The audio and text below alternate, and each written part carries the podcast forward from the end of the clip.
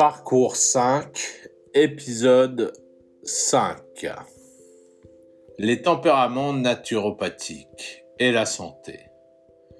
Pourquoi une thérapeutique efficace sur un nombre important de souffrants ne l'est-il pas sur tous?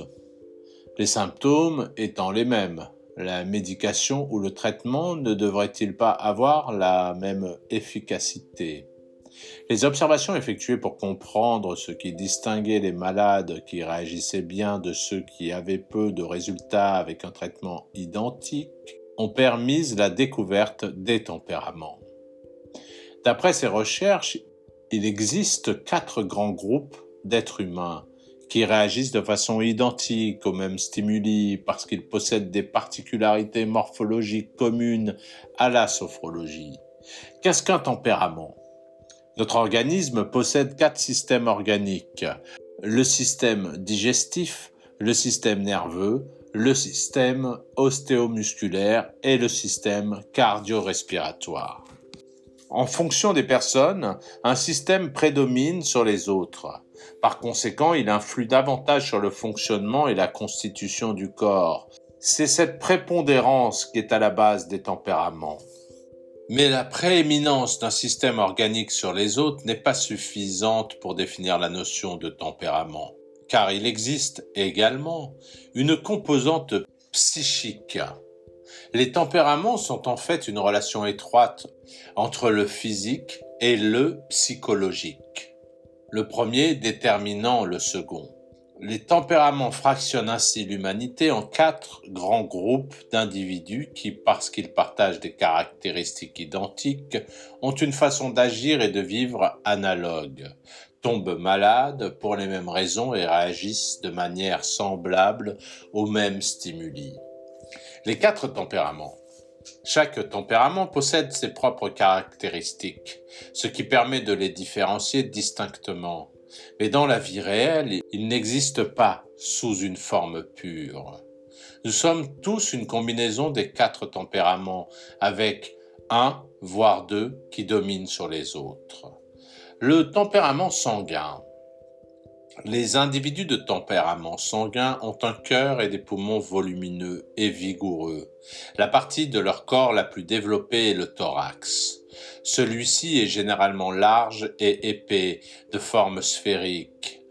Ils sont habituellement trapus avec des bras et jambes courts. Leur tête et leurs mains sont plus larges que longues. Ils possèdent de fortes pommettes. Les gens de tempérament sanguin sont très mobiles, animés, ouverts et sociaux. Bons vivants, voire expansifs, ils affectionnent les échanges avec leurs semblables, se mouvoir et participer à diverses activités leur permettent de solliciter et de stimuler leur circulation et leur respiration.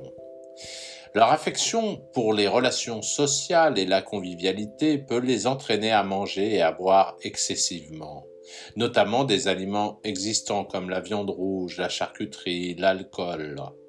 Les troubles de santé qui en résultent affectent principalement leur système sanguin et respiratoire qui les caractérisent. Ils génèrent des troubles cardiovasculaires, varices, embolies, phlébites, hypertension, infarctus, et respiratoires, congestion des poumons, asthme. Le tempérament mélancolique ou nerveux ce sont le système nerveux et le cerveau qui prédominent chez les gens de tempérament mélancolique. Ils sont généralement longs et minces, leur tronc est élancé, leurs membres frêles et leur articulation proéminente. Seule la partie supérieure de leur tête est large. La prédominance du cerveau et du système nerveux font qu'ils réfléchissent, examinent, analysent en permanence, ce qui explique leur air mélancolique. Ils sont généralement très sensibles nerveusement, impressionnables, changeants, vite énervés, angoissés, stressés. Plus agités que moteurs, leurs mains et leurs pieds sont toujours en action. Ils vivent sur les nerfs et ont recours couramment à des stimulants de nature psychique. Vie agitée trépidante, faite de sorties, de spectacles, de grandes discussions, où physique, café, thé, tabac, plats épicés et forts. Ils mangent souvent peu et de façon irrégulière. Ils ont une prédisposition à abuser d'excitants. Le surmenage qu'ils imposent à leurs nerfs les conduit aux troubles nerveux, nervosité, angoisse, stress, dépression, névrite, névralgie, migraine et insomnie le tempérament colérique ou bilieux. Les individus de tempérament colérique ont un système musculaire et osseux prédominant. Leur stature est athlétique. La forme de leur corps et de leur visage est plutôt rectangulaire et leur regard pénétrant. Leur attitude communique un sentiment de force et de solidité les colériques sont toujours en action, en mouvement. Ce sont de grands sportifs. Ils aiment les activités physiques où la force est importante. Ils réagissent rapidement et préfèrent l'action à la réflexion. Quand ils ne peuvent agir rapidement, ils s'impatientent. Ils sont également très colériques.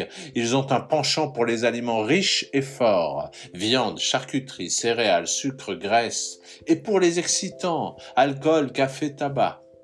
Leur attitude les prédispose au traumatisme musculaire, déchirures, osseux, fractures et articulaires, luxation, rhumatisme, arthrose. Les abus alimentaires auxquels ils se livrent engendrent principalement des, troubles bilieux, congestion et infection du foie et de la vésicule biliaire. Le tempérament lymphatique la prépondérance du tube digestif chez les individus de tempérament lymphatique leur donne un abdomen allongé et corpulent. Ils aiment manger mais étant de nature lente, ils brûlent mal les calories qu'ils apportent. Ils prennent donc aisément du poids, d'autant plus qu'ils stockent facilement le gras. Leurs chairs sont donc volumineuses, grasses et molles. Leurs muscles entourés de graisse leur donnent une forte corpulence. Le système lymphatique est également très développé chez eux, donnant un aspect spongieux à leurs tissus. La prédominance de la lymphe dans leur organisme leur confère un teint livide. Peu actif, les lymphatiques sont généralement calmes, pacifiques et patients. Ils ont une préférence pour une vie sédentaire. Le tube digestif étant le système organique le plus fort chez eux, ils aiment manger. Pour eux, l'aspect quantitatif prédomine sur le qualitatif. Des plats volumineux, remplissants et aqueux, sauces grasses, purées épaisses et riches en farineux, leur plaisent par-dessus tout L'abus de nourriture contribue à l'épuisement de leurs glandes digestives, insuffisance hépatique, pancréatique, à dilater les poches digestives, ptose de l'estomac et de la vésicule, mégacolon et constipation. Les affections du système lymphatique, adénite, végétation, angine, cellulite sont les autres troubles qui les menacent le plus. Les tempéraments et les quatre éléments. Chaque tempérament est gouverné par un des quatre éléments primordiaux qui sont l'air, la terre, le feu et l'eau. Les sanguins sont mouvants et libres comme l'air. Les mélancoliques sont renfermés, lourds comme la terre. Les colériques sont ardents et actifs comme le feu. Et les lymphatiques paisibles et calmes comme une étendue d'eau. Être gouverné par un élément signifie simplement posséder les mêmes particularités que lui et en conséquence être en harmonie avec ce qui procède de lui, en conformité avec la loi naturelle de l'affinité qui fait que les semblables s'attirent. Les personnes de tempérament lymphatique sont en harmonie avec l'eau. Elles se plaisent au bord des rivières, des lacs et de la mer. L'hydrothérapie, les bains thermaux et les bains de mer, thalassothérapie leur procurent énormément de bien. L'exercice physique qu'elles préfèrent est la natation. Elles ont une attirance pour les aliments liquides, soupe, purée, sauce, et les boissons. Les plantes médicinales sous forme de tisane leur réussissent mieux, le drainage lymphatique est le type de massage qui leur convient le mieux. Les produits marins, poissons, algues leur sont adaptés car l'iode qu'ils contiennent stimule la thyroïde et par là leur métabolisme généralement trop lent. Les colériques sont dirigés par le feu. Par conséquent, ils sont attirés par ce qui est chaud et sec, la chaleur que leur procure l'exercice physique et ce qu'ils préfèrent. En thérapie, l'héliothérapie, thérapie par le soleil, les bains d'air chaud, sauna, les cataplasmes chauds, l'emploi de révulsifs, farine de moutarde, leur sont favorables. Les plantes médicinales prises sous forme de poudre sèche, comprimées, gélules sont plus actives sur eux sous une forme liquide. Le massage musculaire est celui qui lui procure le plus de bienfaits. Les sanguins sont influencés par l'air. Tout ce qui peut leur fournir est donc opportun. Promenade, marche, déplacement à pied et à vélo, activité en plein air. Les cures d'air à la campagne en région boisée ou au bord de la mer surtout si le vent souffle, leur conviennent. Les exercices respiratoires sont un plaisir pour eux. Les plantes médicinales sous forme d'inhalation ou de fumigation leur sont particulièrement préconisées. Les sanguins peuvent se satisfaire de peu de nourriture et être très frugales s'ils recueillent assez d'air par leur activité, sinon ils compensent en se gavant.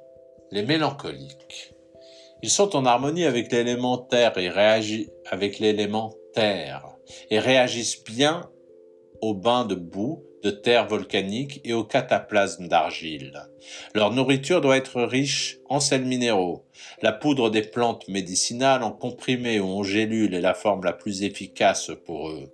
Le massage des zones réflexes, réflexologie plantaire, leur est vivement conseillé, tout comme les techniques de relaxation. Ils ont un besoin important de sommeil, ils affectionnent les sports mouvementés et variés qui les stimulent, tennis, jeux d'équipe. La simplification des rapports entre tempéraments et éléments primordiaux, qui viennent d'être décrites, doit être nuancée. L'hydrothérapie ne convient pas uniquement aux lymphatiques. Il est possible d'adapter cette thérapie aux particularités des différents tempéraments.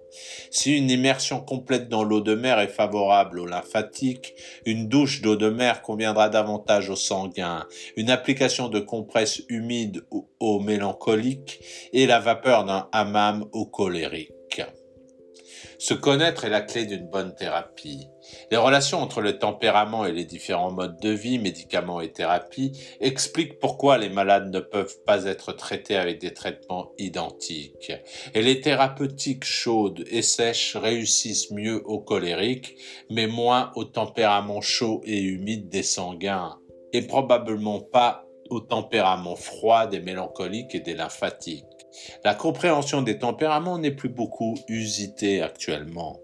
Elle serait toutefois une aide précieuse en thérapie, mais également en développement personnel pour mieux se comprendre soi-même et par là mieux se diriger dans la vie. Parole d'expert, les tempéraments naturopathiques et la santé, les tempéraments et la connaissance de soi. Kevin Nubré, Adonicam.